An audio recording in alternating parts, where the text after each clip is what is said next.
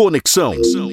Vanguarda. É hora de mais uma participação semanal da Unifal, a Universidade Federal de Alfenas, em parceria com o Conexão. E o tema de hoje é governo eletrônico, com o professor, mestre e doutor Hélio Lemes Costa Júnior. Olá, ouvinte.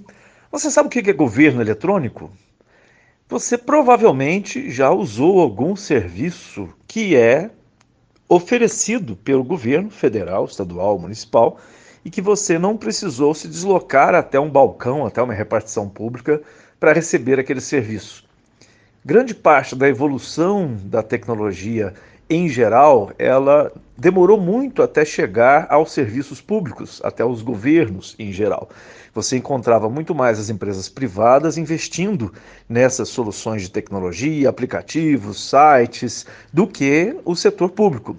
Entretanto, de uns tempos para cá, de cerca de uns 10 a 15 anos para cá, os governos perceberam que podiam aumentar a sua eficiência, aumentar o seu alcance, oferecer mais serviços, sem precisar aumentar os seus custos porque a tecnologia, de certa forma, permite com que se faça isso, com que você ofereça os serviços para que as pessoas tenham mais facilidade de acesso através da tecnologia de informação e comunicação do que através da entrega de serviços feita pessoalmente por um servidor público.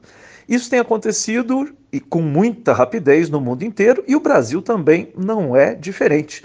Nós estamos aí num ranking mundial de serviços eletrônicos, ou que a gente chama de governo digital, na 16ª posição, como um país que faz a transição de um governo tradicional, de serviços tradicionais, para um governo que oferece os seus serviços de maneira digital, ou seja, o governo eletrônico.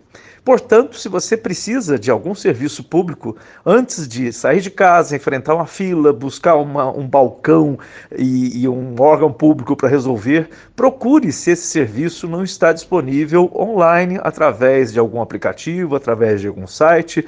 É fácil, fazer uma pesquisa rápida, básica né, na internet, você vai encontrar se tem jeito de resolver aquilo de maneira mais fácil, sem ter que se deslocar, gastar dinheiro, perder tempo.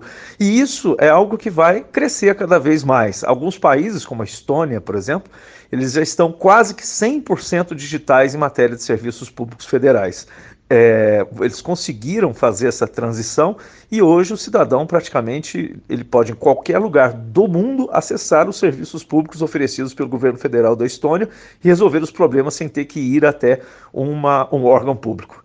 Uma hora todos os países vão acabar funcionando dessa maneira, é, quebrando os obstáculos, fazendo com que a vida do cidadão fique mais fácil, que os custos e eficiência do governo também fiquem melhores.